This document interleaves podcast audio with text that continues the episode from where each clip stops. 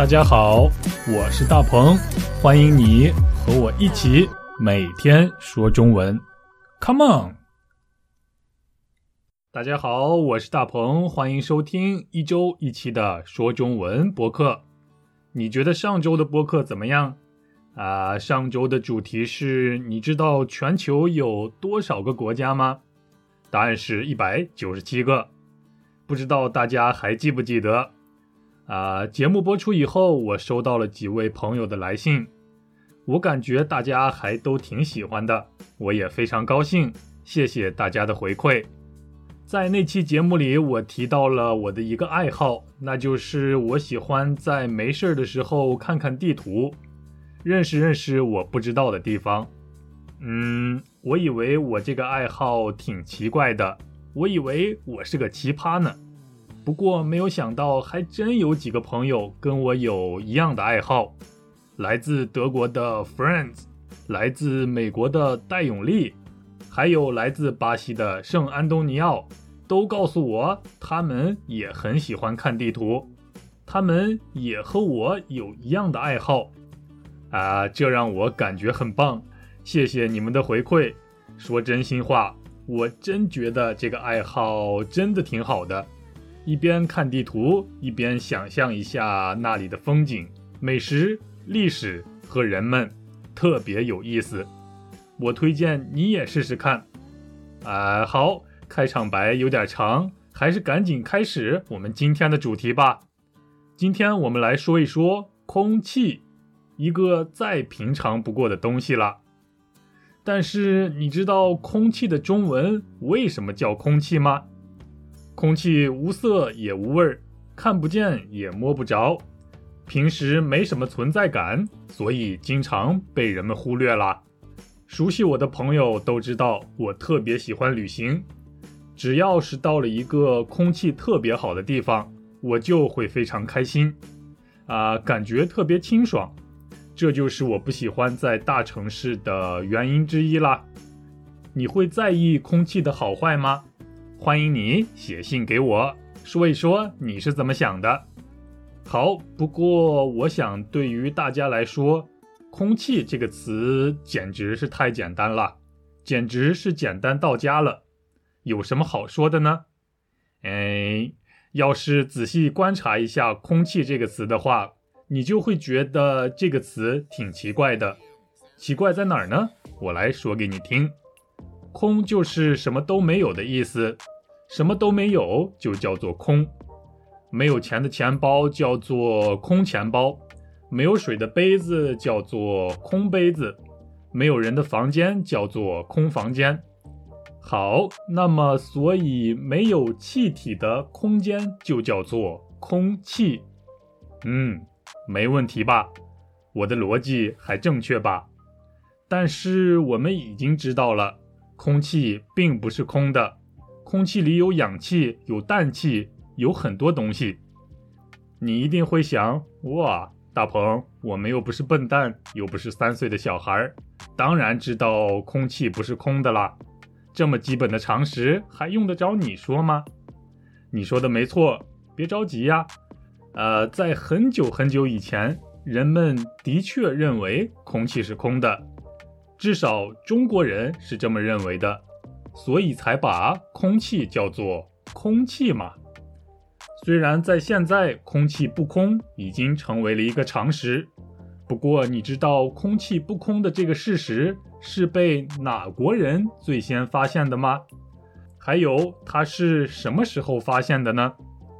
如果你知道的话，那么说明你真的很厉害。不过，我想大多数朋友都不知道了，所以我给你几个选项，你来选选看，碰碰运气，看看你这周的运气怎么样。啊，A，美国人在一八零二年发现的；B，中国人在一九二零年发现的；C，法国人在一七六六年发现的；D。瑞典人在一七七一年发现的，你的答案是？答案就在今天的短文中，现在就读给你听。请你准备好了。长久以来，人们一直认为空气是空的，因为它既无色也无味，既看不见也摸不着。直到1771年，一个叫舍勒的瑞典人才无意中发现了空气不是空的。法国人拉瓦锡对这个发现产生了极大的兴趣。他通过实验证明，空气中只有大约五分之一的气体是可以被呼吸的，并且把这种气体命名为氧气。于是，科学家们重新对空气做出了定义。长久以来，人们一直认为空气是空的，因为它既无色也无味，既看不见也摸不着。直到1771年，一个叫舍勒的瑞典人才无意中发现了空气不是空的。法国人拉瓦锡对这个发现产生了极大的兴趣。他通过实验证明，空气中大约只有五分之一的气体是可以被呼吸的，并把这种气体命名为氧气。于是，科学家们重新对空气做出了定义。正确答案是 D。最早发现空气不空的人是瑞典人，他是在1771年发现的。你选的答案是 D 吗？希望你的运气还不错。呃，所以我推测，在汉语中，“空气”这个词一定是在1771年就有了，因为在1771年以前，人们一直认为，呃，空气里什么都没有。那这个瑞典人到底是怎么发现空气不空这样的事实的呢？我们一起来仔细读一读今天的文章。好，呃，长久以来，人们一直认为空气是空的，因为它既无色也无味，既看不见也摸不着。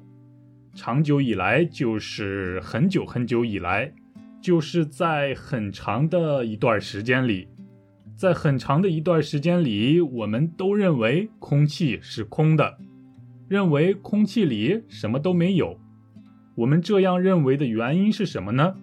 就是因为空气既无色也无味儿，既看不见也摸不着。哇，这句话真棒！既无色也无味儿，既看不见也摸不着。因为空气没有颜色，所以我们看不到它；因为空气没有味道，所以我们也闻不到它。于是我们似乎感觉不到空气的存在，往往忽略了空气的存在。我也是直到上小学以后才知道，空气原来不是空的。啊，其实水也是无色无味的。不过和空气不一样的是，水是看得见、摸得着的。其实水也很神奇，有机会我再讲关于水的故事给大家听。好，来看下一句话。直到1771年，一个叫舍勒的瑞典人才无意中发现了。空气不是空的。这个发现者来自瑞典，他的名字叫舍勒。瑞典是一个北欧国家啦，一说到北欧就会感觉挺冷的。不过听说瑞典很漂亮，很值得去看一看。这个叫舍勒的人无意中发现了空气不是空的，也就是他通过一个很偶然的机会发现空气不是空的。不是有意而为之，而是无意间发现了这个事实。舍勒是一名药剂师，呃，药剂师是一种职业的名称。简单来说，在大多数药店里卖药的人都是药剂师。不过，药剂师不是一般的售货员，他们对药非常了解，有很多医学方面的知识。瑞典人舍勒当时就是一名药剂师，他曾经把一小块白磷放在了一个瓶子里，然后盖上了瓶盖。白磷是一种白色的化学物质，就像是白色的橡皮一样。后来有一天，他突然发现放在瓶子里的白磷突然自己就燃烧了起来。啊，我们也可以把它叫做自燃，自动的自，燃烧的燃，意思就是自己就燃烧了起来，自动燃烧了起来。也就是说，这个东西放在那儿，没有人碰它，放着放着自己就着了火。哎，这就是自燃的意思。舍勒不仅发现白磷自己就燃烧了起来，而且还发现这个瓶子的体积也变小了，也就是在自燃以后，瓶子的大小也变小了，好像被什么东西压扁了一样，瓶盖也不好打开了，就好像在瓶子里有什么东西把盖子吸住了一样。于是他突然觉得，瓶子里除了白磷以外，还一定有其他的什么东西。所以他突然想，莫非空气不是空的？空气里一定有什么东西，而且这个东西还是可以被燃烧的。嗯，你说这个叫舍勒的人是不是太聪明了呢？我简直是太佩服他了。后来，法国人拉瓦锡对这个发现产生了极大的兴趣。他通过实验证明了空气中只有大约五分之一的气体是可以被呼吸的，并且把这种气体命名为氧气。这个叫拉瓦锡的法国人是一名化学家，他对舍勒的这项发现特别感兴趣，于是他做了很多燃烧实验，最后他证明了在我们的空气中只有大概五分之一。也就是百分之二十的气体是可以被燃烧的，于是他把这百分之二十的气体叫做氧气，也就是他命名这种气体为氧气，这种气体被他命名为氧气。后来他还证明了只有氧气是可以被人和动物呼吸的，因为他发现如果把小老鼠放在没有氧气的瓶子里的话。小老鼠很快就会死掉。呃，后来渐渐的，人们对空气有了更多的了解，于是科学家们重新对空气做出了定义。对什么什么做定义，对什么什么下定义，这两个表达都是一样的。在以前，人们对空气的定义是：空气是空的，就是什么都没有的状态。不过后来有了瑞典人舍勒和法国人拉瓦锡的发现，于是大家重新给空气做了定义，重新定义了空气这种东西。现在我们都知道，在空气里有百分之二十一的氧气，百分之七十八的氮气，百分之零点九的氩气，百分之零点零三的二氧化碳。哎，空气里的东西还真不少呀。所以空气不是空的，只是看起来像是空的，因为空气无色无味，看不见也摸不着。哼哼，好，那么通过这期播客节目，你了解人类发现空气真面目的故事了吧？别忘了，是一七七一年瑞典人舍勒最先发现的。我想你可以打电话或者是发信息给你的中国朋友们。